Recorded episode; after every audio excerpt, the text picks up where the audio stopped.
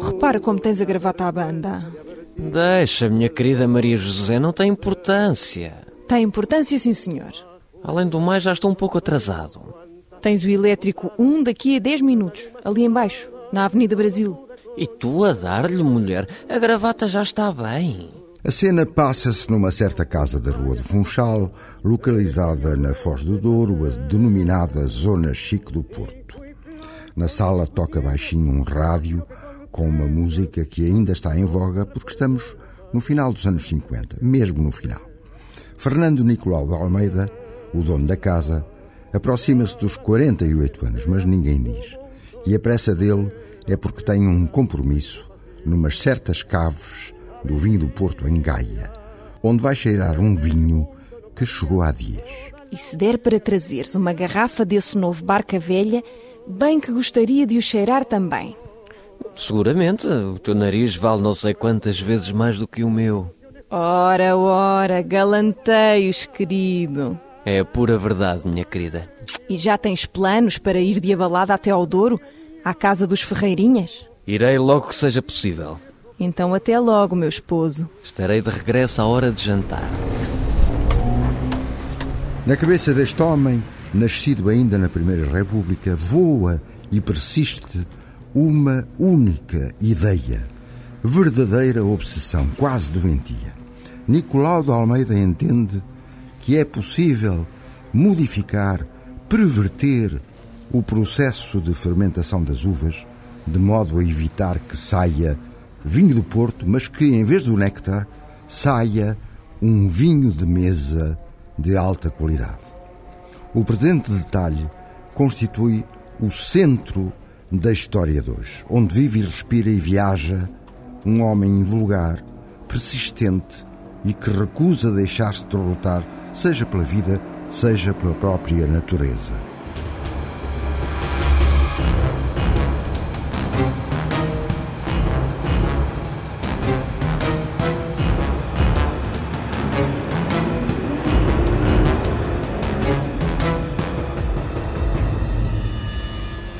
Enquanto passa do elétrico 1 para um autocarro que o levará à Gaia, Nicolau de Almeida reflete sobre as voltas que entretanto foi dar à França há uns meses apenas, para ir lá ver como é que os franceses fabricam os vinhos bordeus tintos, sobretudo tintos. Não trouxe uma resposta imediata para o problema das uvas do Douro, mas, de tanto matutar, vai a caminho de Gaia, convencido de que, se calhar, a solução não deverá estar muito longe. Danoeiro, onde está o novo Barca Velha para cheirar? Ali ao fundo, naquele túnel, Sr. Nicolau de Almeida. Hum, Parece-me bem. As uvas do Mião não falham, Sr. Nicolau de Almeida. Pois não, meu amigo, nunca falham. Mas tem que arranjar forma de lhes dar uma volta. Corre por aí que o Sr. Nicolau de Almeida vai em breve lá acima falar com os senhores da Quinta dos Ferreirinhas. Sim, é verdade.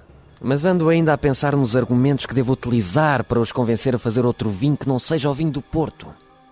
Ah, não vai ser fácil. Eu sei, eu sei que não vai ser fácil. Mas se os senhores da Casa Ferreirinha tiverem a mesma coragem do que eu. Olhe, desejo muito boa sorte, meu amigo.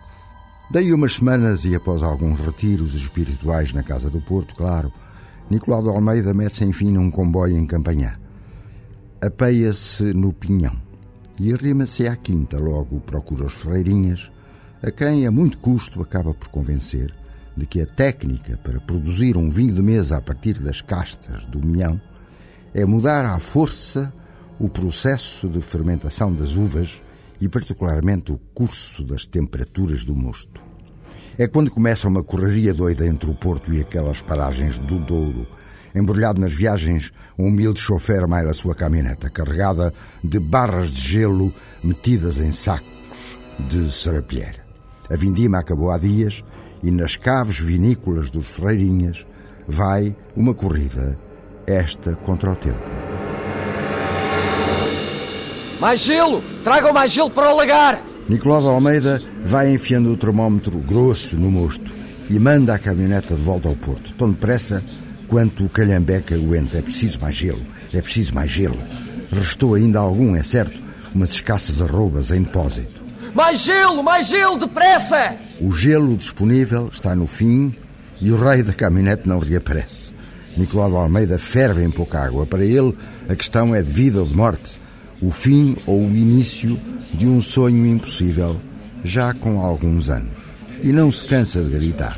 Ai, finalmente a caminhoneta! Mais gelo, vá, venham! Para resumir, Nicolau de Almeida consegue fazer chegar o mosto à temperatura ideal para que não se transforme em vinho do Porto. E manda retirar um pouco do fundo do lagar, num pequeno copo de vidro pesado. Hum. Maria José vai ficar contente. Pessoal, este vinho é para ser metido nos tonéis próprios, já preparados e previstos. Entretanto, são duas garrafas, vou levá-las comigo para o Porto.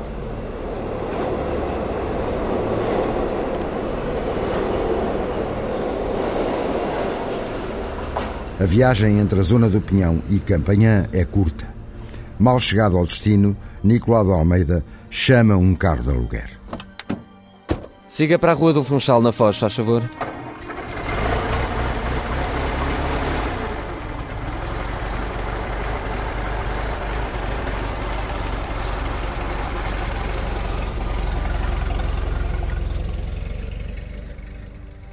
Nicolau de Almeida entra em casa eufórico. Estamos em 1952. Nasceu o Barca Velha, o primeiro vinho de mesa dos vinhedos durienses. Então, Fernando. Cheira, Maria José, cheira. Ah, é desta, é desta. 13 graus e meio de graduação. Meu querido Fernando, este barca velha é o meu vinhinho, é o meu vinhinho. Tomando as precisas palavras de quem antes desta versão já contou a história do Barca Velha, dir-se-á que Nicolau de Almeida deu à luz do mundo, em 1952, um sonho engarrafado.